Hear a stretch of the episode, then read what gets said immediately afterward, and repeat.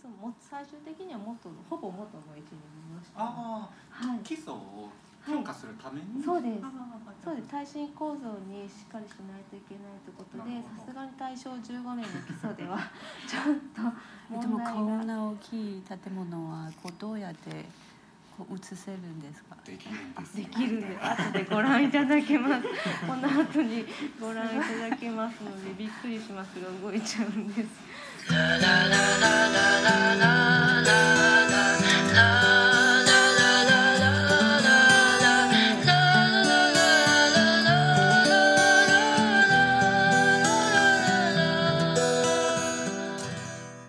大家好，今天是二零二一年的三月三十号，自弹自唱的第一百四十八期。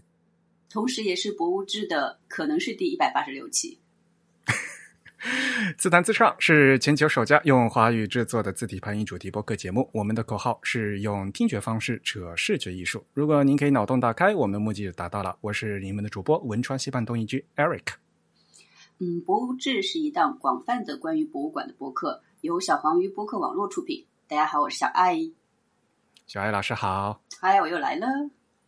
我们又来串台了。虽然在小宇宙等平台上面都能听到我们两家的节目，但是呢，还是强烈的推荐大家使用泛用型的播客客户端来收听自弹自唱，因为我们都是独立的播客嘛，不依赖于任何一个平台。那么，如果您喜欢自弹自唱呢，也欢迎加入我们的 Type 的会员计划。那详详情请见我们的主站 thetype 点 com/slash members 啊，请注意是一个复数的 s。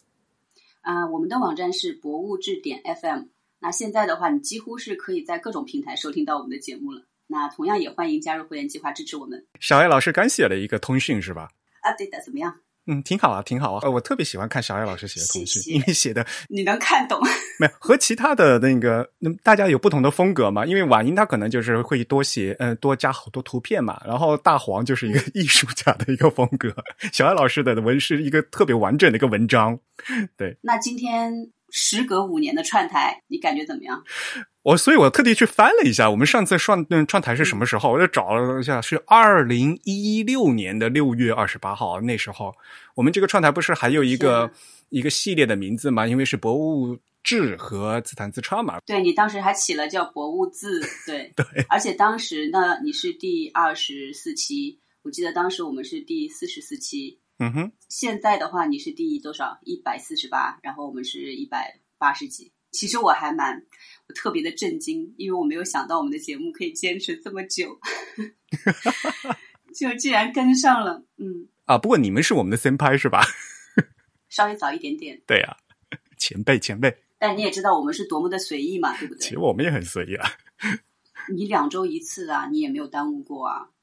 只能说 respect。那好了，就是我也是为了录这次节目，我把之前的节目其实又拿出来听了一下，嗯哼，然后结果 我先被我们自己的标题吓到了。你当时很简单嘛，你就是说印刷之家体验嘛，对不对？嗯你知道我们起的标题叫什么吗？叫老司机带我逛印刷博物馆。Sorry，但是我就我就我就反思一下，我想说，当年用这个题目，就是因为老司机当时他应该还是一个表示这种行业老手啊，或者说对很多东西是比较轻车熟路的，或者说老师傅的那样子的一个感觉，对不对？我不说它是个褒义词吧，哎，现在不是这个意思了吗？可以，那我们可能出现了这个世代差异，这世界变化快，对，太快了，现在它就好像变成了一个污言秽语的感觉，所以我当时打开那个标题的时候，我就觉得好 sorry，Eric 老师，这个事情真的是，嗯。哎，这个呃，海外华侨已经跟不上这个汉语的进化速度了。这个节奏了。对，呃，其实今天是三月三十号，一个特别的日子嘞，哎呦，如何特别呢？刚好冲上我生日了嘛。哎，还得自己去说出来。哎，先祝你生日快乐了，真的很巧。所以呢，你这个啊，就是这期播出的节目，既然是你生日的话，有没有什么特别的？比如说给你们的会员有什么特别的东西啊，或者什么的？没有，首先就是因为是特别节目，所以邀请小艾老师来嘛，哎呦，这已经足够特别了吧？谢谢谢谢。没有，因为我们是刚好要隔周二播出嘛，就刚好今年碰上了这个周二是是我生日而已而已，仅此而已。哎，这个都这么大这么大年纪了，也没什么。还是先祝你 Happy Birthday to you 啊！ありがと 好吧，呃，行聊先，咱们这个开场也是真够长的。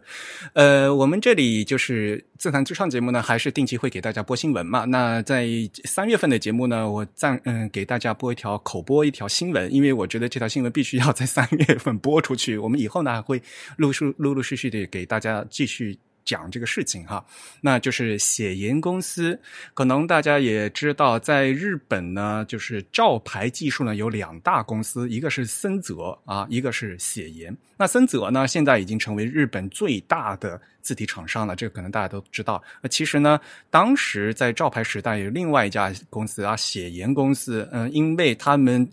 只专注于自己的硬件和软件啊，没有嗯不对外开放，所以呢导致公司没落了。但是呢，他们公司嗯曾经有一段时间呢，就是占据了呃大概日本印刷界呃大嗯叫半壁江山的这样的一个公司啊，嗯，所以他们公司首先居然没有倒闭，呃，已经九十多岁了。然后居然在二零二一年的三月八号开了一个网站，所以这是一个天大的事情。嗯，而且呢，他们嗯，前段时间我们也可能可能和大家说了，他们写研公司的这些字体呢，呃，可能要和森泽一起合作，再重新用 OpenType 的格式再发布，这可能会放到二零二四年以后。那么他们会把现在嗯目前拥有的这些字体的这些。财产和资料呢，于二零二零年的五月份，在他们自己公司的网站上面呢，作为一个档案进行公开。呃，所以呢，我个人也是觉得这是一个天大的事情，也是呃日本字体界的一个非常大的事情。那么，其实写研公司对中国的影响也是非常大的。当时呢，在写研也有香港的分公司，而我们。第一代的字体设计，比如说上海字嗯字研所，也有很多的字体设计师参加了写研的呃字体设计大赛并获奖，然后和中国方面呢有很多很多的合作。我们现在的字体设计呢也很多受到了呃字写研公司的极大的影响，所以呢这个事情呢是一件大事，嗯，一定要塞在我们三月份的这个节目里面和大家说，和大家来。通报一下，那么等到后面呢，我们再找机会具体来谈这个事情。那么，既然今天是创台节目呢，我们一定要跟大家来讲讲新的一个主题，对吧？对，呃，为什么有这次节目呢？就是因为继上次我们串台是因为说去了日本印刷博物馆嘛，并且体验了这个印刷工坊。那这次的话，是因为我和 Eric 老师又去了一个有点类似的地方。啊，所以我们就先说说，先说这两者的大概的区别，我介绍一下这两两者大概是一个一个是什么东西，好不好？好啊。这次去的，你说它的名字应该怎么去读它啊？嗯，这个日文名字叫伊青阿亚诺摩利，直接翻译叫世谷之之森森林吧，对吧？他他写日本汉字写的那个度，但是其实是森林的意思。嗯，对，全名的话就叫都哎世谷德森呃书和火字馆的这样一个地方。对，嗯，刚才说了，因为之前是去了印刷博物馆嘛，那这次的话，这个大家听名字也能知道，这个大概也是一个跟这个印刷工坊有点类似的这个活字馆。对，两者其实都属于在博物馆学上来说的话，两者其实都是属于这个企业博物馆的。嗯，那顾名思义的话，就是企业经营的这个博物馆、美术馆。那关于这部分内容的话，其实我们之前的节目都做过讨论了嘛，所以我就不赘述了。但是呢，就是可以说一点的，就是特别是最近，嗯，我比较有感觉，就是因为我感觉日本，因为它有很多的这种历史很久的这种百年企业，对，所以从世界范围上来看的话，其实它的这个企业博物馆的数量，嗯，都要看起来更多一点，就这是一个特点吧，对。就是所谓的，就是公共博物嗯博物馆相比的话，就是这种企业，因为它本身自己的历史也很长。而且呢，在这个对他们工业化相对来讲比较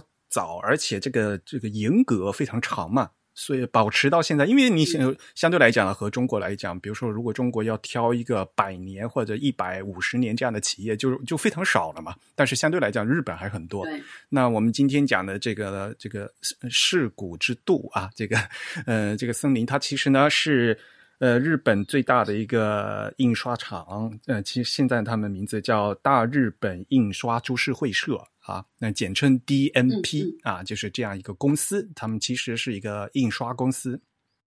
那因为之前去的印刷博物馆呢，是基本上应该是日本现在最大的这个印刷公司、印刷集团，叫凸版印刷。对，印刷博物馆是凸版印刷经营的博物馆。那它因为都已经叫博物馆了嘛，所以你肯定也知道，就是它肯定不是说就展示某一个部分，它是聚焦了这个印刷历史的发展和这个过程。那有常设展呐、企划展，就是我们平常说的特展。然后还有我们刚刚说的体验工坊，当然了，就是还有 VR 剧场什么的，但是我们的我们当时没有去嘛，这样子的。那因为是博物馆，所以它藏品还是蛮多的。那那些古今中外的这些什么经典啊、书籍啊，这些就不用讲了。从对吧，古登堡到到苹果电脑，嗯，从从法国的这种艺术海报到浮世绘，这些是全部都很多很很多。那我之前是查了一下，他们大概自己的收藏就有七万多件吧，对。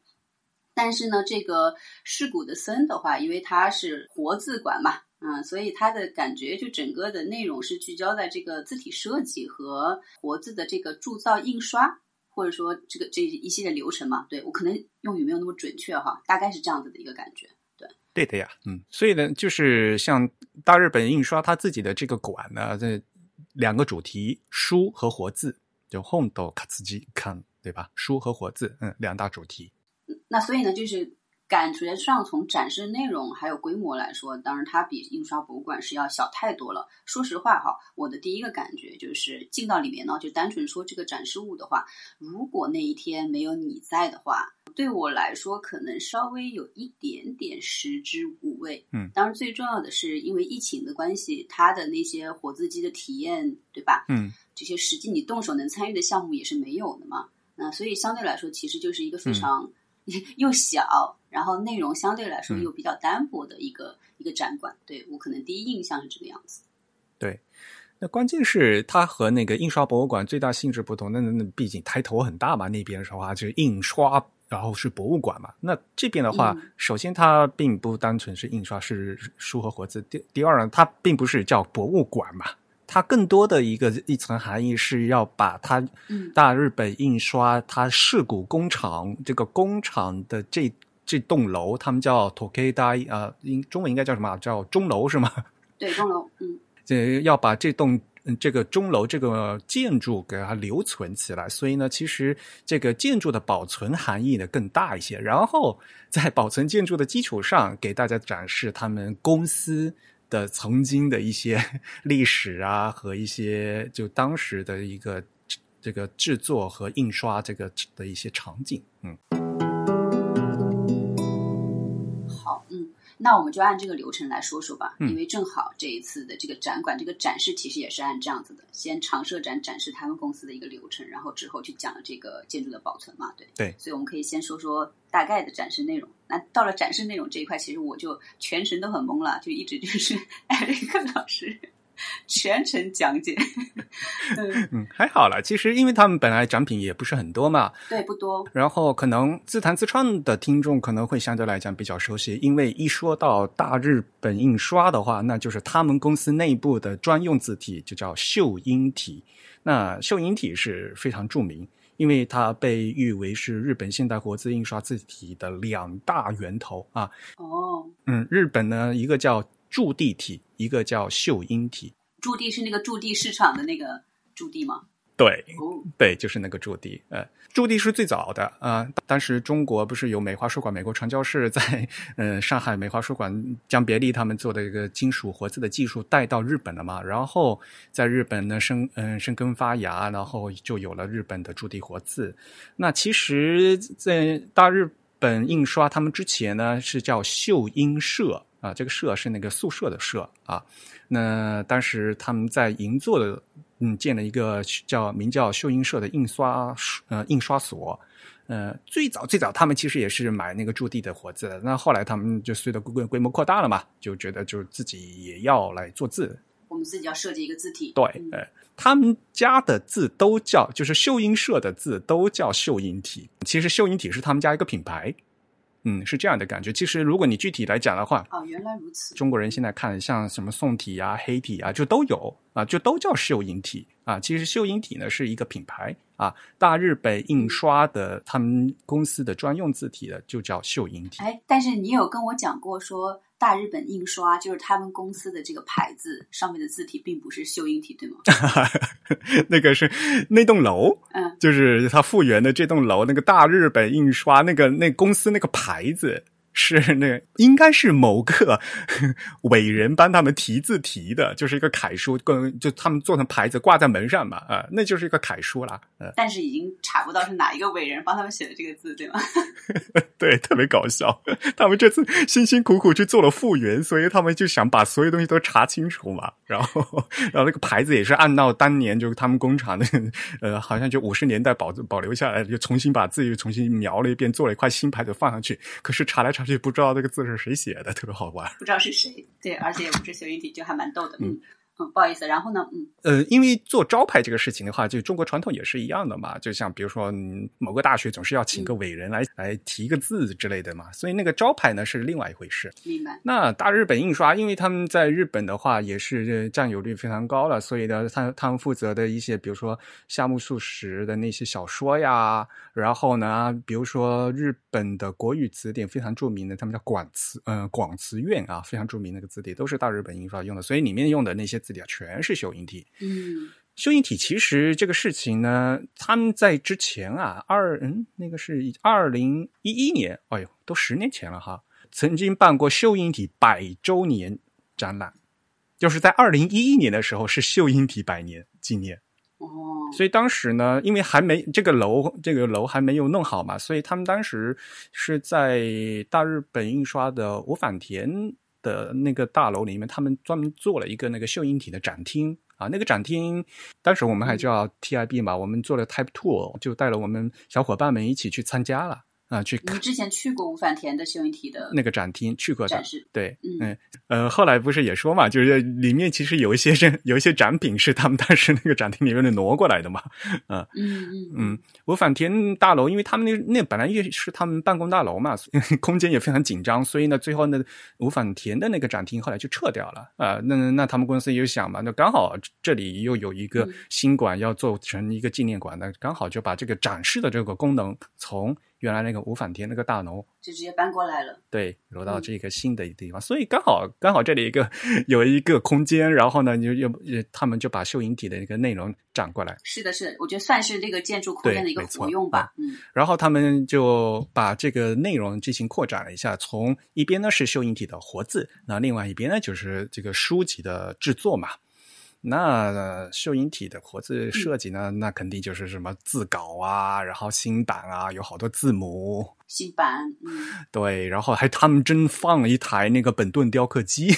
在那儿。嗯，本顿的雕刻机是不是之前在印刷博物馆里面也有？有的，对，是有的。嗯，因为这个本顿雕刻机对于这个铸字行业来讲是一个非常。革命性的一个变化，因为之前的话呢，都是要呃那个就所谓所谓的职职人一个字一个字实际的去雕那个字来做字母嘛。可是有了这个本科本顿雕刻机以后，就靠机器来做了。嗯啊，然后那个字稿的话呢，就是变成是设计师在纸上画字了。这个对于活字制作来的工艺来讲，是一个天翻地覆的变化。原先呢，这些技术的话，都是呃，仅限于那些我们所谓的匠人啊，就像我那我们刻篆刻一样的，只有那些老师傅才能做。嗯，对。可是有了机器以后，工进变成工业大生产了以后，才有了设计师。其实一个雕怎么讲，字体界的工业革命的感觉。对，嗯，所以那时候才会有设计师。嗯，如果不用本刻雕，嗯。不用本顿雕刻机的话，他就不用画那个字稿了嘛，也也就不是在纸上做的，因为那些老师傅他们雕刻字的话，他们不会在纸纸上做草稿的嘛，他们就直接铅批上来，他们直接雕的呀。而且是实际的那个尺寸来雕的，五号字就真正用那么小的那个铅笔来刻的。对的，就每次去看这些所谓的对吧字稿字母啊，这些版啊什么的，我都会非常惊叹哦。所以到了后面工工业革命有了这个本顿雕刻机了以后，那就是就有字体设计师很体面的坐在这画图纸嘛，就是这这感觉就是明显的就是近代工艺的这样的一个感觉了。那关于这个本顿雕刻机呢，其实呢，其实我们自弹自唱的节目在第一百三十七期啊、是去年十月份播出的吧？呃，我们讲到那个本顿啊、我们专门这样专门有一期讲本顿父子的一期，所以大家有兴趣呢，可以翻回去我们以前的节目去听一下哈。那期节目是一百三十七期，第一百三十七期本顿父子的世纪传奇啊，那边我们就讲本顿父子他们当是一个美国人哈啊，他们是呃梁父子是怎么发明这个本顿雕刻机的。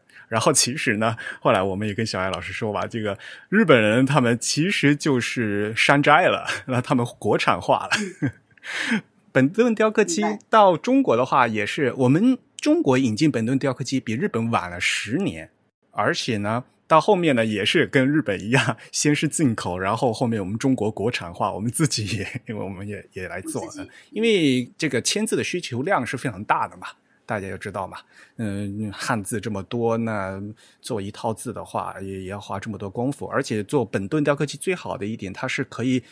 自由缩放的。所以呢，我有一个字，我有一个字稿，然后做成一个新版的话，你调那个机器的话，你就可以给它缩放成不同的尺寸。啊，五号字、四号字，这样的话就它可以缩放啊。嗯这一点的话，也是以前那个手工你要靠那个匠人去做的话，是完全不可能实现的嘛。嗯，你手工匠人去刻的话，不懂尺寸的话，肯定是不同的设计，因为它是直接刻的嘛。而且你看，就印刷到以前的那个书上的那个最小的字体，你之前讲是几号来着？呃，日本的话是就是五号字给五号字注音假名是七号字，超小的，哇，对啊，就这些都是用手刻的嘛？感对，都是授课的，对。嗯不是一项正常的技能。我们实际可以看到那个七号字那个注音假名那个签字嘛，哇，就小的跟什么样的吗。对啊，如果大家在电脑上，现在因为大家用 point 嘛，五号字其实是十点五 point，十点五点。然后呢，那个注音假名呢是那个这个五号字的一半，也就是五点二五点，在日本管这个叫七号字啊，就超小的。嗯，所以不是不不是说嘛，那个注音假名已经小的无法再小了，所以那个注音假名的那个奥促音，它它都没办法小再往小的写，都是一样大的。哦，对对，因为奥促音的话，就简单来讲，就是它比它在表示的时候，它是个促音，它要比一般的假名会小一半来表示。对，但是呢，这个这个注音假名因为太小了，所以它这一半是没有办法达成的，所以就变成了同样，就是大家的字体看起来就是一样的。对，所以我当年大学的时候，那个日语教材就大一的日语教，居然还是活字的翻版嘛，所以那那那那时候读的时候啊，这个到底是不是奥音，我都看不出来。对的，我们就会非常纠结说，对这个到底要不要促一下，对吧？嗯嗯，对呀、嗯，所以就是因为当时是签字嘛，签字已经是无法再小了。反过来，现在电脑排版的话，就可以无限缩小、无限缩放嘛。现在的这个注音假名的话，反而就是奥促音的话，就可以弄得很小了。当然了，那也取决于你能不能印得好了。如果印得不好的话，还是一团黑点。嗯嗯嗯，所以在那边的话，这个展厅的话，嗯，除了有这个本顿雕刻机以外呢，那后面就是有注字机啊，就把嗯有了字幕以后呢，呃，用把这个铸成签字。那铸成签字以后呢，有这个签字架啊，然后呢，展示了一个 全新投影的那个牌，那个哎，签字架有意思，因为签字架的话，之前其实印刷博物馆它是也是哇一大排签字架嘛，感觉好像我们只要说去活字嗯印刷馆的话，签字架肯定都是一个重点展示内容，对，毕竟视觉上的冲击也比较大嘛，对。那但是我是第一次嗯。看到他那个签字架上就有一些常用字和非常字的那个标注，叫大出章和小出章嘛，对不对？对 对对，哎，我觉得那个好可爱呀、对，日语的出章其实就是我们中文应该叫什么？出差是吧？对，出差出差，嗯，它原来的意思就是说，因为这个字原来是待在那个仓库里面的嘛，那你要拿出来放到放到字盘里面供人出来捡嘛，所以呢，这个字盘那个字架上面那个字叫出差，他家不在哪儿？所以他就感觉要出张了，对吗？超可爱的，而且我觉得最过分的就是它还有大出张、小出张，所以呢，就是那些经常出差的叫大出章，不经常 出差对字体就叫小？所以那个字架的话，其实就是一呃一个吧剪字工人的话，他可能就是大概三竖排左右啊，就常用字按照那个使用的频率嘛。那常用的熟练工的话，那那个闭着眼睛都知道什么字嗯放在什么地方，非常熟练，剪字很快的。嗯。嗯，嗯，因为你刚刚就简单讲简字了嘛，sorry，我刚刚打断了你了，因为你就想说，在那个签字架前面有一个所谓的很现代化的这个展示 功能，它用了一块大的屏幕嘛，对不对？然后就是专门放了一个，就是这叫什么？是投影了一个人在上面，所谓的全息投影吗？所谓的 对，好然后投！影他在做这个简字的这个形象。说实话吧，这个展示就这个以前我们博物馆里面也讲过，就是我们我们博物志里面也讲过，就是现在博物馆的话会比较倾向于用一些现代的技术去把它这个展示内容做得更更有趣、更更好玩一点。但说实话吧，我只能说。它这个展示的效果，我只能说就有点鸡肋了。对，就是为什么你要弄一块大屏幕放一个人？就因为因为我我觉得它比较那个的是，因为它其实是专门放了，因为它有一块区域是专门那个有一个活字很大的这个活字架的空间嘛，对不对？然后呢，里面有一位师傅，他是在那里专门负责剪字，然后可能就是嗯用、用刚才我们说到的一些这个设备去印刷，对，然后嗯为你展示一个日常的这个印刷工厂的这个风景，对吧？一角的这种感觉。当然，我们其实进不去的，他把那个空间给拦起来了。嗯那既然已经有了这么一个空间，其实我就不是很懂为什么你要在另一个这个嗯活字架展示的这个、放在外面的这个活字架展示，非得放一个那样子的这个投影，对，去去展示它，就很没有必要。对对对。没有，因为那个自架还是挺高的，那个自架的话一人多高嘛，对吧？然后呢，那么大一个屏幕，它有一个嗯真人等身大的一个投影出来，就突然冒出一个 人影出来，就觉得很惊恐，你知道吗？而且而且那个师傅还像他，他有一点，他那个头有点光光的嘛，然后他是光头，对啊，就看起来像一个寺庙的师傅在去做礼，我我很难形容。我一开始有点呆，我说为什么这个人在他在干嘛？后来发现哦，他是在他是在捡捡活字，嗯，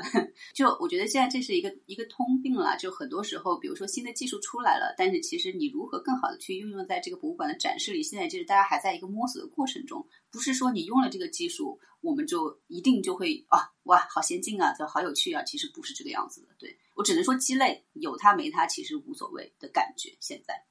最搞笑的就是，其实那个人他那个活人，他其实就就在里头 在工作嘛，就觉得嗯，就很搞笑。因为我们去那个印刷博物馆的话，就是那边有那个印刷之家，那边就可以自己剪活字，自己来做体验嘛，对吧？但是因为我听你跟我讲说，他这次没有让我们体验，是因为疫情的关系，对吗？啊，对的，嗯，因为就是如果你手碰了都要消毒啊，要干嘛干嘛，不是有 有各种各样规定嘛，所以。对，所以就是本来他们都是有这个到二楼上面不不是它有那个圆盘机，然后有一些这个手动的这些项目，就是因为现在是疫情关系，就是所以我都不能进行了啊。否则的话呢，是我我猜哈，就是他们原来是有这样的计划的，比如说在底下剪字，然后呢自己做个小卡片、小书签，就是大概的这个呃活动的样子呢，和这个印刷博物馆这个。呃，也是类似的啦。那当然了，你对一般观众的话、要求不能那么高，一般观众来参观的话，也只能做一些这样的简单的东西嘛。嗯对嗯对。但是说实话，再反过来讲，一个印刷博物馆或者说一个印印刷这个活字馆，如果不让大家去体验活字的话，那我只能说，就是它它整个的这个就是这个展示的功能或者体验就会大打折扣。对，嗯没错，嗯。然后有一个也也就是非常鸡肋的一个那个呃，让你动手互动的一个小品那个展牌是吧？那个叫哎呀，我真的，我以为我刚才说了他鸡肋，我都有点不太好意思说他另一个另一个展示。那更也鸡肋。同样的，这个逻辑也是对，他也是可能是想用一下这种这种哎呀现代科技的感觉，因为他要把他是列了大概可能嗯一些关键词吧，就是整个这个活字印刷的一些关键词，就比如说包括秀英体啊，包括可能字母是什么呀这种的，嗯，那他把每个关键词呢做成了一个水晶球的这种造型，嗯。大概放了几排，那你远望过去的话会说哦，哎还不错，视觉上的这个效果还是有的，水晶球哦很漂亮。结果呢，这个水晶球呢，它是说水晶屏旁边有一个电脑屏幕，你把这个水晶球呢放在电脑旁屏屏幕前面，算是有一个小的这种，应该就是磁感应的一个一个一个地方吧，对，嗯像小卡槽一样的。把这个球放进去之后呢，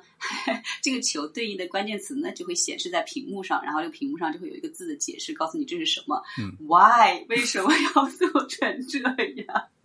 他就是要要有互动嘛，就麻烦 观众你去拿一下那个东西，用了呃，观众有自己感兴趣的一个东，呃、哪你对哪一个水晶球感兴趣，你自己手动去拿，然后把它套放在那个卡槽里面。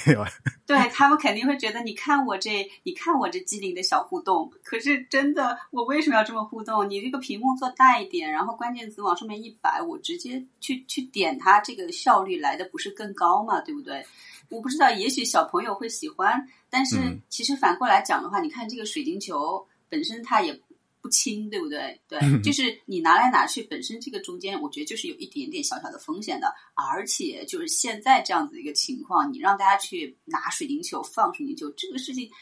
它也不卫生啊，你明白吗？就是整个这个东西，我我就不是特别的特别理解，对，就是你刚刚说，我只只能说这就是一个鸡肋的小应用，对。所以他在旁到处放了好多消毒用的酒精，不是？唉，算了，就是你能体会到他的良苦用心，对吧？而且人家展这么新，他肯定。对，这其实是一个用很多新的东西的，呃，就是尝试的这样子的一个非常好的 timing，但是呃，只能说效果可能有一点点差强人意，更何况就是你知道我们这种这种比较挑剔的人，没有他，因为在那呃在里面有好多关键词，然后呢有很多就是签字时代那个呃注字啊，还排版用的一些工具，就是很多人就是根本就不认识那是那是什么。嗯，而且呢还是比较多的嘛，有二三十个嘛。那而且时间也有限，那可能就是你感兴趣，我给你一个选择，你感兴趣，你可以自己挑着来。哎，这是什么？然后放下去，然后他给你解释一下，就是。哎，水晶球。哎，好的。就这样吧。嗯，像比如说那个注字的时候，签字的品质的话，最重要的是那个签字的高度，因为如果这个签字高度不一样的话，印刷出来的这个墨色就会深深浅浅嘛，深浅不一。嗯，所以呢，就他们有专门一个测试那个字。高签字字高的一个那个测量仪叫测深仪，那这这样一个东西，就是现代人就根根本就不知道这这是什么嘛，所以呢，就是呃需要一个解释，然后呢，那你弄一下挪一下，然后在屏幕上显示一下，就。对对，Eric 老师还是人太好，就这样也不用那个解说员小姐姐一直在旁边跟你一直走嘛，因为咱们去的这次的话是自由参观嘛，就是没有那个解说员的嘛，嗯。嗯。然后在另一个角，嗯嗯，从就是顺着他们那个展览的话，就除了签字的这个角落以外呢，然后后面就是印刷嘛，呃，有一个特别大的一个平板印刷机。这个平板印刷机也是非常有意思，因为他们本来自己大日本印刷都是就是印刷厂嘛，有好多这样的老机器。那这次呢，就他们为了这个展示，就把这个机器全部拆掉一遍，清洗过，然后再重新组装起来。然后为了这个展示，他要展示，所以这个在。这个馆里面，他要让它接上电动马达，不停的动起来嘛，就是那个运送纸、运运纸，这样的话，要重新把这个机器重新改造过一遍，这个也是蛮有意思的。他还在后来这个在二楼，他他有接他有展示吧，就是怎么样把这个机器重新拆了了，再重新组装过来。对 对，这个的话，我觉得是这一次的一个亮点。这个反正我们二楼不是专门这个企划展，可能我们要要去讲嘛，我们可以后面去讲吧。嗯，对。然后后面还有就是做那个书页的那个穿嗯穿线机嘛，我们就是其实对，其实每一本书它是有一个印章的，每个印章它都要折叠起来，然后用穿线，然后 这个书这个精装书是怎么样做出来的？它有一个这样的一个展示，嗯。然后那边的话也是一个电脑屏幕嘛，然后。就是你点一点嘛，它这个书的话就会以一个相对来说立体一点的造型，就告诉你它这个什么书封啊，然后里面的每一个构造，你可以从不同的角度去看它。对，那这个东西我也只能就是说，呃，非常规规矩矩的一个一个一个展示方式吧。嗯嗯。为了让你看触那个触摸屏，人家还送你一个触摸笔呢。对哈，这个事情我们一会儿说吧。哎呦，真不好意思。嗯，然后到二楼的话呢，其实它它是有一个那个特展的一个空间。嗯，更刚好，因为这是他们这个新馆刚开啊，我们一定要跟大家说一下。因为这次呢，嗯，我们之所以会去，就是因为他们这次的这栋楼啊是重新进行了翻修，然后保存下来。去年年底刚刚做好啊，重新弄完，然后呢，今年二月份刚刚开始对外开放啊，所以呢，我们作为算算是非常早的参观的观众，然后一起过去的，对。虽然就是说这个刚刚讲了它的规模确实不大，但是呢，它现在因为当然也是因为疫情期间吧，据说是每个小时只让五个人进去，所以呢，你是真的这个体验的感觉是非常好的。更可怕的就是我们当时选的那个时间段，除了我和 Eric 之外的话，就还有一个一个姐姐，嗯，就三个人，对，然后工作人员的数量都比我们稍微多一点的那个感觉，所以呃这这一点的话，确实呃。对我这种怕人多的人来说的话，其实体验确实是一个非常好的体验。然后另外呢，就是虽然小，但是他们确实还是在这样子的一个空间里面去开辟出了一个特展的空间。我觉得这一点还是也是能感觉到他们这个呃，你说用心良苦也好，就是非常认真吧，对这这种感觉。嗯，而且的话，这个特设展不是因为说我刚刚开馆了，我现在做一个开馆纪念，然后给你弄一个这个呃特设展，而是之后看他那样的，应该就是每。那么两个月可能就会去换一次，每一个两个月就会换一，就会有一个企划。就这个的话，就是一定程度上还是显示了他们的这样的一个一个一个实力的。对，有专门的人在负责，而且其实内容确实不错。对啊，他们那个特展是呃，官网上说是每四个月会换一次，每四个月换一次啊。所以这次，因为我们现在看的这个展呢，就是二从二月十一号到五月三十号，然后后面它就要换。嗯嗯。所以就专门的人要有策展团队嘛，这个时候就要涉及到这样子，对，所以还挺不容易，我觉得。所以那天不是我碰到那个职嗯工作人员吗？那个 Sasaki 桑，嗯嗯，你还还还，我只能说，每一次 Eric 老师只要去到跟印刷博物馆、印刷这些相关的地方，一定会有内部人士冲出来说啊，Alex 桑，Kitty 可来当的这种小姐姐冲出来，对，然后热情的跟我们打招呼。没有啊，所以你不是一开始还担心说人家怕人家一天到晚没事儿啊？人家就坐着一天到晚没事儿干。对呀，要企划呀，这个真的非常失礼。对对对，嗯。但其实是这样子的，就是呃，因为我当时其实就是一个非常质朴的疑问，我当时就问 Eric，我说：“你看现在本身就活字印刷这个事情，已经就是一个历史的产物了嘛？对，那你现在的这个常设展本身其实就是这个，就它已经相对来说固定了嘛？嗯，对。然后字体这一些的话，你现在基本上就是买版权什么之类的，嗯我不太清楚一个负责字体的这个员工，对吧？他他日常的这个整个日常的工作是怎么去成立的？对我我当时只是问了这样的一个工，问了这样一个朴素的问题。对，结果呢，就是人家要做的事情很多，对，包括这个这个特展的这个企划，嗯啊，佩服佩服。而且就是他们并不是所谓的博物馆的学艺员嘛，对吧？嗯嗯，如果从展陈来讲，他们并不是展陈的这个专业人员，但是呢，他们是呃大日本印刷的活字嗯活字室的人，但所以他们有专业的知识，呃，这样的话就有相结合他们自己专业人来做这个展示的话，还是挺挺辛苦的，说实话。挺好的，对，嗯，对对。OK，那我们就先进入到这个这次的这个特设展的这个部分。这次特设展的话，我们刚刚讲了，就是一个开馆纪念嘛。那开馆纪念，呃，因为在开头的时候说过了，就是说现在这个建筑呢是他们以前的那个老建筑。嗯。然后我们这当时那个楼呢，因为有一个呃最明显的这个特征的话，就是有一个时钟，对。嗯。所以呢，大家当时叫这个建筑是钟台，嗯，Tokyo 嗯，时钟台。嗯。那现在的这个博物馆的前身的话，就是这个是这个中台的这样的一个建筑。嗯，所以呢，这次的展览的内容就是告诉你这个这个中台的这个历史，然后它是如何修复、如何复原，到现在成为这个展示馆对外展示的这样的一个过程。嗯，对，它这种它这种楼很厉害呀，它这种楼有一百岁的，是吧？对，超过一百年。嗯。我去查了一下，他应该是说说，嗯，就是说我们现在去的那个地方呢，以前就刚刚说的这个地区叫市谷嘛，对，那以前是这个大印大日本印刷的整个一个呃工厂，嗯，或者你可以把它理解为现在这种感觉，就像一个产业园区那种感觉，哇，这个确实是这样子，即使现在就是我们从地铁出来。你刚走两步，嗯，然后你就会看到大日本印刷 DNP 的这个非常大的招牌，然后再往里面去的话，我的天呐，这都是他们的家族产业，它就是一个非常大的那种产业园区的感觉。然后一直往里面走，往里面走，走到很深的地方哦，才出现了这个小小的展示厅，这种感觉。对，嗯，那这个展示厅的话，它是大正十五年，好像算一下的话，是一九二六年竣工的。对，然后当时是作为，哎，这个叫什么？他们当时应该是作为这个工厂，对吧？嗯嗯，就是你刚刚说的是秀秀英社的第一工厂，也是大日本印刷的这个前身。对对对，所以当时还叫秀英社，还不叫那个大日本印刷，就是秀英社的第一工厂，啊、就是世谷工厂嘛。嗯，对，然后当时呢，那这个工厂肯定不不可能是一栋嘛，好多好好几栋，然后它是作为这个工厂的建筑里面的。呃，一栋严格说，它应该不是工厂，它应该是当时小姐姐告诉我们说，它它的主要的机能是呃营业嘛，对吧？sales 和一些事务类的会计啊，这样子的一个事务人员所带的这样子的一个 office 大哎，就是写字楼 了，楼就是办公楼啊，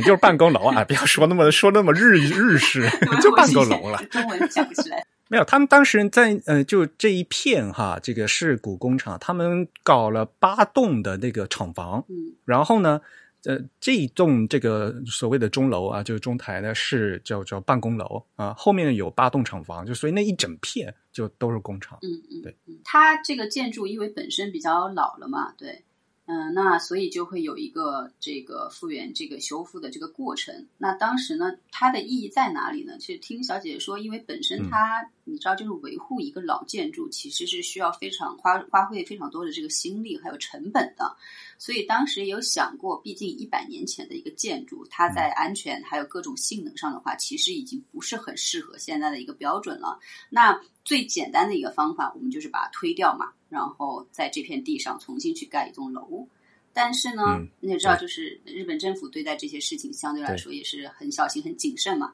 那作为说区政府来说的话，它当然如果这个嗯这边有这种历史性建建筑的话，对吧？其实对于市政来说的话，也算是一个小小的那市政上的一个嗯亮点吧。对，所以呢，其实市政府的话是希望说啊，我们就把这一座百年的这个楼，对吧，就留下来吧，当做一个就是嗯历史建筑。对，就是因为后来就是因为 就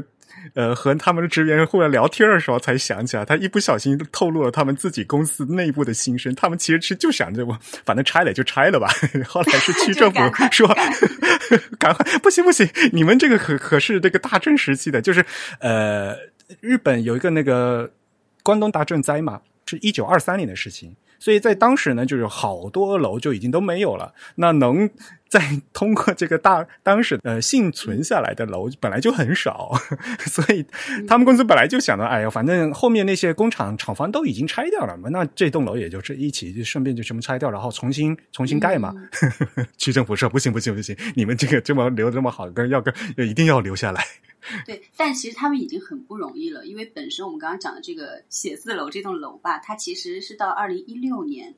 都一直在发挥着它的作用。对，对还在里面办公的，嗯。但是实在是老了，对的时候，那政府主动说你们这个要留下来，所以他们就做了这个大规模的这样子的一个一个修复，嗯，还有就是稍微这种对修复的这样的一个工程，嗯，然后嗯。其中当然还还比较重要的一点啊，就是之前因为就是二战的时候，其实包括东京的话，其实受这个空袭的影响非常大嘛，很多的楼其实都没有嘛，啊，对，对，但是当时我印象嗯非常深的就是，但他们其实也是做了一些做了一些对对策，因为他们把整个楼的这个楼体的颜色，嗯、都不是说刷成全白，是这种偏白的这种楼体的颜色，所以呢，它在整个嗯视觉上的话就会非常的不显眼，对，所以工作人员说，嗯就是因为这样子的一个颜色，让他们免于就是在战争中受毁，对。就是我看周围已经就是一啊片这种瓦砾都碎成那样子，但是就是这个大日大日本印刷的这个楼还在那边，你有没有记得那张图？这个也是我印象还蛮深刻的。啊所以从这个点上来说，你看经历了震灾，经历了二战，然后它都还能完好无损，这个建筑从各个角度来说，确实就不应该对不应该消失或被 摧毁。嗯，所以这次保存下来，就他们花了很大功夫嘛，不是还请那个设计设计事务所来来研究当年这个外墙这个涂料，这个白色是什么什么样的了？他们不做了一个模型吗？对这个事情也是，就是我们大家肯定会觉得说，哎呀，日本人做事非常的细，然后他们的很多东西都保存的非常好。但这次的这个事情就让我意识到，刚刚我们也讲了，首先呢，你看它底下那个那个平台印刷机，对不对？嗯。本身就是一个没有没有设计底稿的，所以嗯工人就是没有图纸，嗯，没有图纸，对，边研究，然后边解体，然后边想，然后边把它复原，然后顺便画了一个这个图纸。对，同样，其实这个建筑也是的，就原来那个机器做机器的老图纸没有了，但是呢，他们为了拆和重装一遍，为就重新研究了一下这个机器，重新画了一个新的，重新用那个三 D 跟 CAD 重新画了一个图纸，然后给它装起来。而且这个老机器复原一个最重要的关键是嘛，你如果拆的不认真啊，跟已经没有零件了。你要是拆了拆坏了怎么办？组不回去了。是的，而且有可能组不回去嘛，就是会有多种可能性。同样，这个建筑也是关于这个建筑的呃基本资料，基本上基本上都已经遗失了，就包括我们刚才说，它连建筑上他们那个。题字都已经找不到是谁提的了，对，这牌子还在，但是这个内容不在了。然后关于建筑本身的这个内容也不在了。一开始建筑的时候，就包括它的这个墙体是什么颜色，诶，为什么这块板是这个颜色？这中间是怎么样的一个演变，已经都无从考证了。那他们就是因为有了这个修复公式，他们又从去开始，就像类似于像考古一样，再去返回去一一点一点推断。对，那它这个展示的话，就是把这个推断的过程也也放在这个展示上。我觉得这个是非常，哎呀，对我来说的话，我是还蛮喜欢这个展示内容的，对，对就很有意思，看得津津有味。呃，我印象比较深刻的是两点，一点就是他他那个做这个模型，为了复原原来那个外墙的白色嘛，他做了三个模型。我当时不是一直在看嘛，我说我问那个小姐姐说有什么区别啊？然后小姐姐说就是颜色不一样。他有三个建筑的模型在那里，就是排成一列，然后我们俩就在这里，你知道吗？左观察，右观察，低观察，高观察，就想看一看，说，哎，这有什么玄机吗？对，然后这小姐姐过来之后说，哦，也没有三个就是完全一样的东西，它只是那个白色，那个白色有些许的不同，我们就想考证一下到底是哪一个白色。哎呀，太逗了，日本人。对呀没有，一开始我还以为是说，比如说这个展示他们这个年代不同，这个建筑结构不同嘛，不是因为他们一开始这是一个两层楼，然后又加盖到三层楼。对，然后复原的时候又复原成两层对对，一开始看那个东西嘛，所以后来看这个模型了，我说了，我我就一直在想这个 这是什么东西，结果他给我说，就是为了他们在在正嗯推断现在应该用什么样的白色涂料啊，我去，嗯，所以这个日本真的是非常。非常非常很可爱的、很日本式的一个东西。嗯。那同样的，就是一个小的细节，也是就是这块就是事务所里面，他们就是拿出了之前用在事务所的这个嗯里面装修的一些这个叫什么木板啊，门板啊那些哈，踢脚线什么的，对，然后抽出了两块木板，然后这个木板的这个漆呢是淡绿色的，这个淡绿色的这个木板呢又被包出来一块，然后露出了里面的这个原色，原色的话其实就是更接近于这个木板的这个原色嘛。然后所以其实我们也有点呆，哎，这个你是要展示什么？然后这个时候小姐姐又出现了，小姐姐说本来它就是应该是一个原色的这个颜色出现的。只是呢，后来可能经历过什么的事情，他为了配合，就是当当年印刷机，就是工厂的那个印刷机的颜色呢，都是偏绿色的，所以那个木板呢是去对应了印刷机的颜色，刷成了绿色。嗯，但是实际上当年作为事务所使用的时候，它其实是原色等等的，就也有这种考证。所以是他现在复原了以后，就是都刷成那种呃那个什么深棕色是吧？这个就跟考古一样的嘛，就是一层层扒包嘛，然后就发现啊，它原来的那个颜色和现在颜色就是不一样的嘛。最后就到了我最少见多怪的环节了。没有，我觉得就是他们复原一个东西吧，其实这也是很正常了。然后就是整体平移嘛，他们在复原的时候把这整栋楼整体平移了。但是这个事情啊，我就觉得没有想到会居然，因为古文物这种古建筑为了保保留进行整体平移这个事情本身应该是很常见的，但是我没有想到他为了这这只是一个企业的一个呃一个旧楼。他为了保留这个旧楼，居然花了用力过猛。对我来讲，就是哦，他们 居然大动干戈，对于这栋楼也来整体平移。但是他不用这个方式的话，他其实是不是也没有更好的这个方式去平移楼了？他当时平移的目的是说要把那个地基进行那个地震加固，是吧？对的，哦、是这样子的，就是说，因为这个楼嘛，你也不可能说，就是现在我们就是说要要把它留存下来了嘛。那但是呢，就是说，呃，地基的话，以前就日本，你知道是一个多灾多震的国家嘛，然后它的建筑最重要的一个标准就是要符合一个抗震的标准。那抗震的标准这个事情，自从就是之前就二几年嗯关东大地震之后的话，就是这个标准就会越来。他应该说从那个地方是算是一个契机吧，然后这个标准严了一次，然后之后的话，可能每过一段时间就会提高，当然也伴随着技术的进步吧，然后提提高这个建筑物的抗震的这个基础，包括应该是八一年、八二年，对，就会有现在一个就是新抗震基础，对，所以呢，现在那从时间推断来说的话，这个本身这个中台的建筑已经不符合现在的这个抗震的标准了，所以呢，他们要在对。地基的部分的话，重新去施工，嗯，然后所以就有了这个一百多年的房子，你能你能要求它有多大的抗震？平移，那这个就变成这个展示的最后一部分，他就告诉你，他就是有一些视频的展示，告诉你这个建筑是如何平移的。对，然后当时呢，因为我其实知道，就比如说当时包括可能就是国内我们再去移一些历史古建筑的时候，其实都会用到这个方法，但其实我好像都从来没有仔细的去想过。他如何平移这个建筑，你知道吗？对我，我印象中老 老觉得好像就有好多工人用某一种方法，然后大家把这个建筑抬走了。有可笑，所以就可以看出我我就是一个毫无科学素养的一个人哦。呃，我这次就是因为看那个视频之后，才这么就是那么具体的知道，原来他就是他真的就是。平移把建筑对吧顶起来之后，然后把它放到这种圆柱形的轨道上，然后这个圆去滚这个所谓的这个钢钢轨嘛，对，然后慢慢的把这个建筑给滚走了，对。这整栋楼的话呢是钢筋水泥的，一共是两千五百吨，然后他们花了一一个礼拜的时间，水平平移了四十米，给它挪走了。然后他们进行打地基，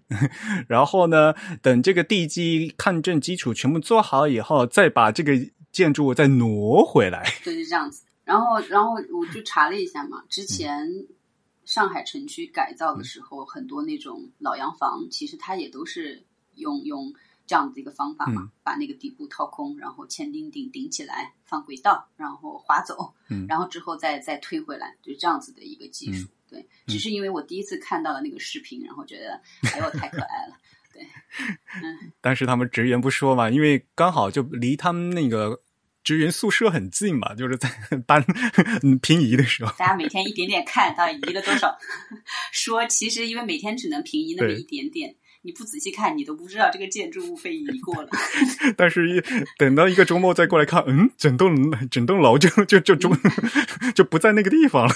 这还是比较壮观的。对，呃，哎，我问过吧，就是到时候他会把那个视频公开的，好像是。对他现在网站上看不到，因为现在还没有没有没有做好。那个视频还是很还看起来还是非常厉害的，变大家可以想象嘛，就是快进，然后呢，就整栋楼给它挪过去，再挪回来。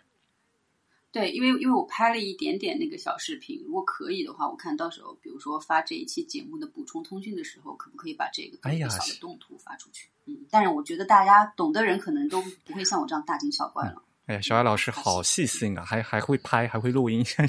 像我看了我都不我都不拍。你就没有时间拍啊？你就在给我讲解了。好，那我们最后。差不多，这也时间还蛮多的了。就是这个这么这个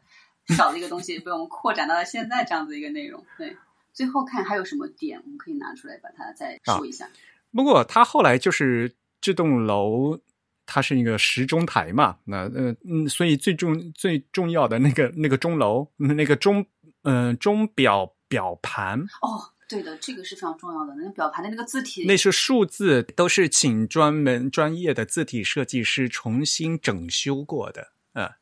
对对，就是因为我不懂，我完全不懂字体嘛。那从我一个素人的感觉，就是曾经的那个那个钟，就真的你一看哦。感觉这就是一个有历史的钟，嗯，昭和时代的那样钟，它那个字体。然后呢，现在呢，因为这个字体换了之后的话，一下它就变得非常的摩登了，你知道吗？就是感官是这样子的。但我不知道你可以从字体的这个这个角度来解释一下，嗯，原来的阿拉伯数字和现在阿拉伯数字的区别。嗯 但是它整体还是一个现代体嘛，对吧？而且它原来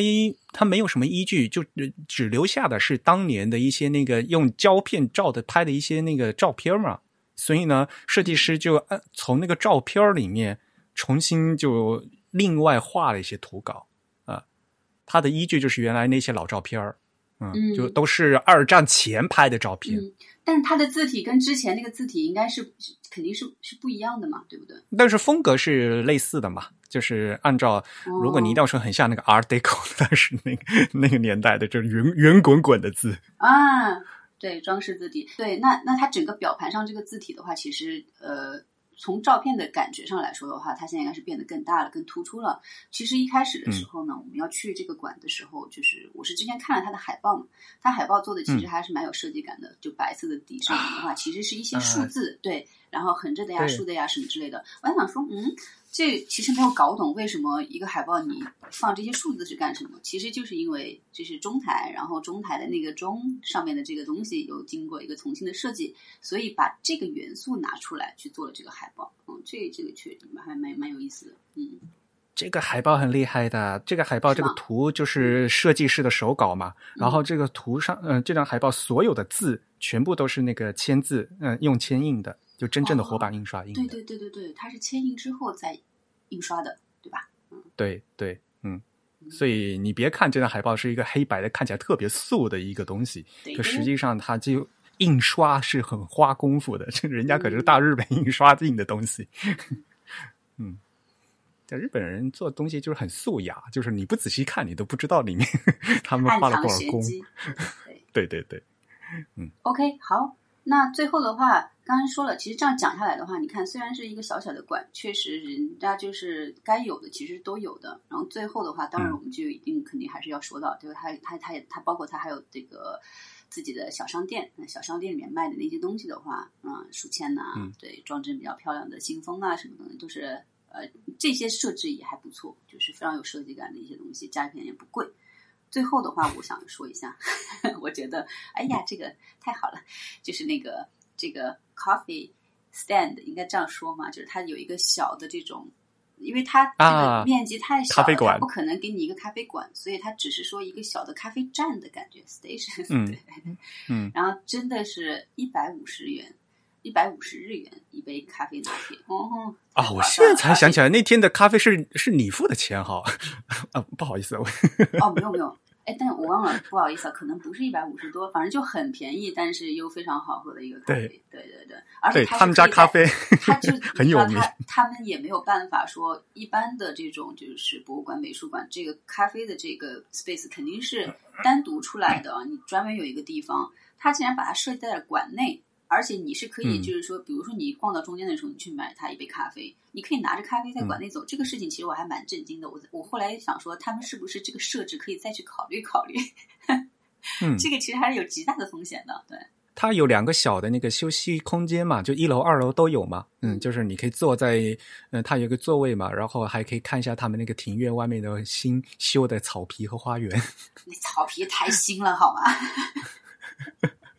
人家的那个一楼，那它底下那个下半下下城市的那个半地下的那个，是为了展示它那个当年那个木梁，不是有一个有一个大、有一根大木头在那边。嗯，但外面是真的，外面它那个所谓的这个这个绿地，对吧？就是作为城市嗯规划一部分的这个绿地，现在还没有感觉还没有成规模，确实是有一些树啊、这些草皮啊什么之类的已经在那里了，但是你还没有嗯看出来它整个的这种规划是什么，就视觉上还没有那么的漂亮。对，就他们也公司也不容易了，因为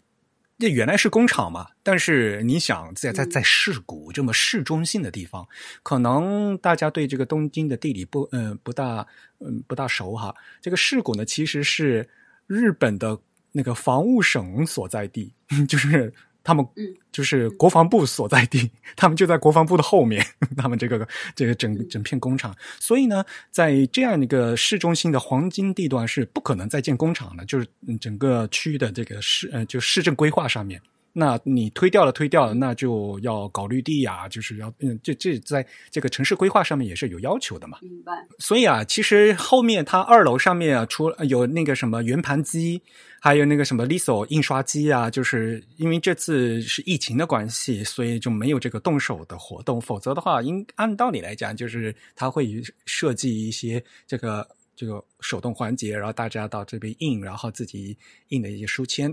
我们去的时候就是工作人员在做，然后呢印好一些小书签可以供大家可以拿，拿他送好多。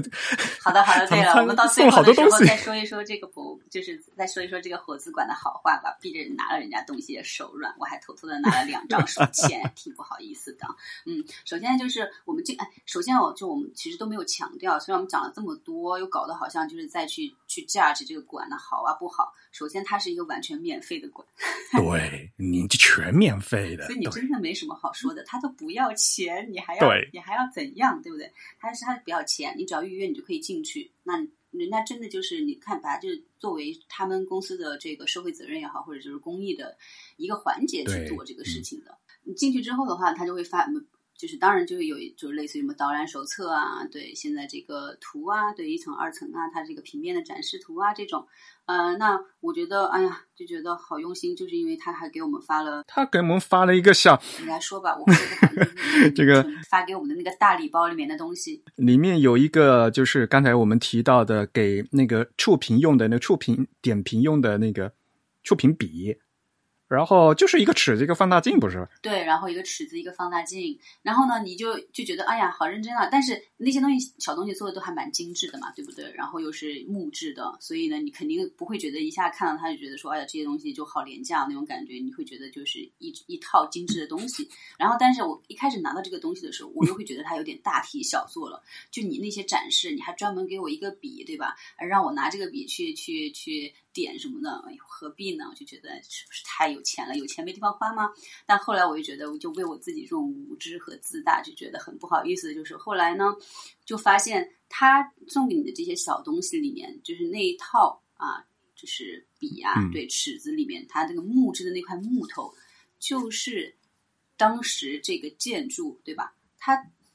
应该怎么讲？它那个木头从哪里来的？就当年这个建筑里面用到的那一些木桩，大概有八百根。对，他为了去活用它，把这些木桩又做成了现在这个叫赠品嘛，对，就又又活用了。对这个事情，你看，哎呀，一下子你感觉就又不一样了，这个东西就是发完就木有了。对吧？潍柴也是啊，你八百根你用完就没了嘛，对，嗯，就因为我们咱们是最早的一批的观众，后来不是有个小卡片就写嘛，就是说这个是它有八百多根这个木桩，然后呢，九十五年来一直支持支撑着这这栋楼，哦现在呢，他们完成了他们的使命，使命哦我们现在给他。给他们 做下来，呃，做成了尺子和这些东西，希望大家能够长久的爱用啊就觉得。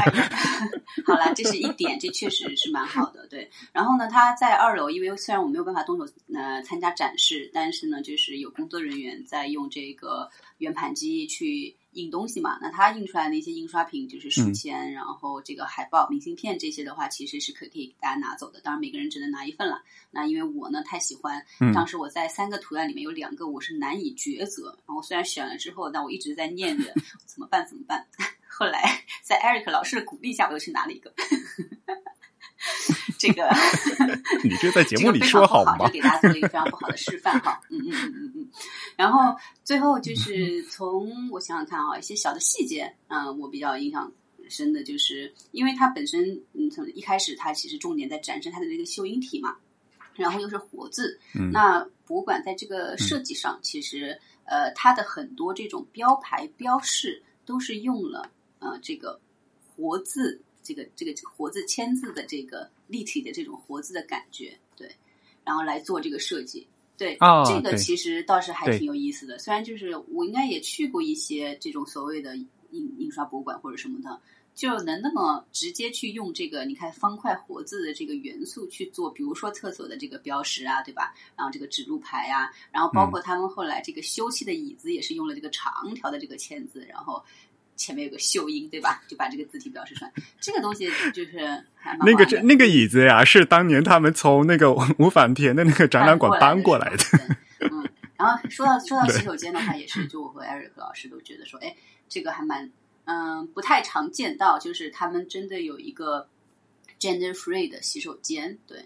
呃，也没有什么很花哨的东西，很单纯的，它就是在，因为旁边就是一个女生洗洗手间，或者就是一个嘛，就是 normal 的洗手间旁边门上就写的是嗯 gender neutral，、对，谁都可以用的这样的一个洗手间。嗯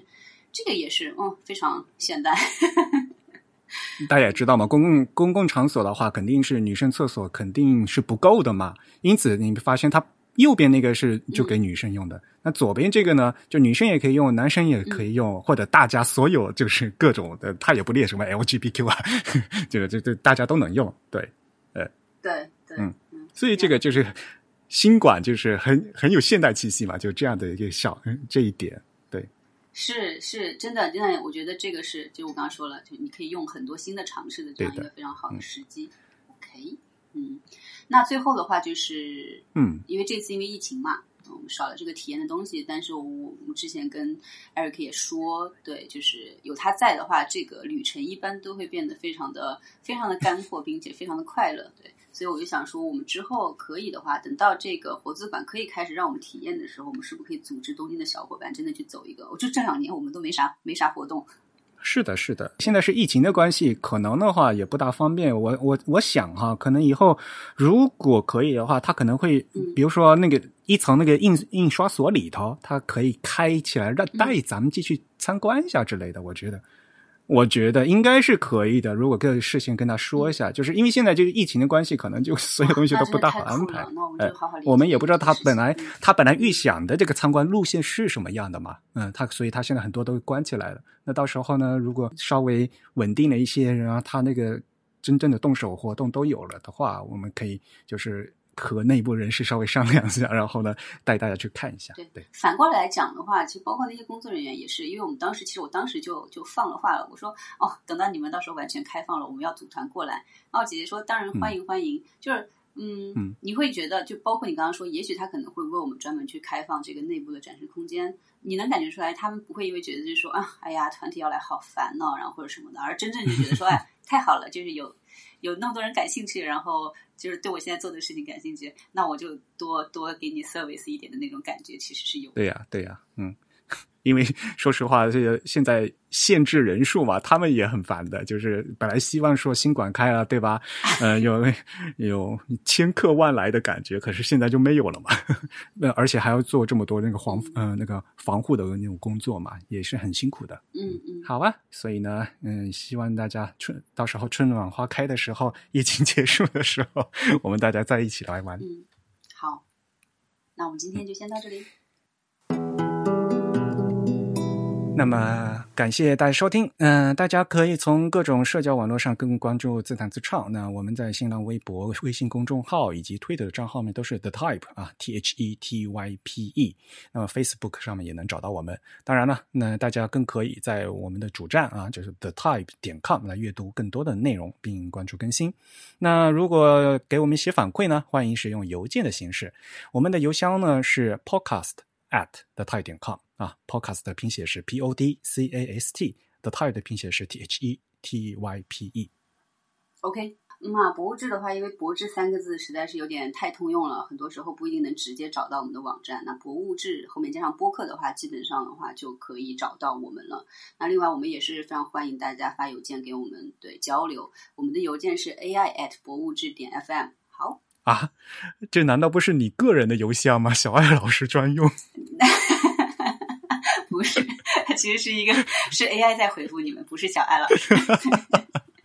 真 AI。哎呀，和小艾老师录音真欢乐。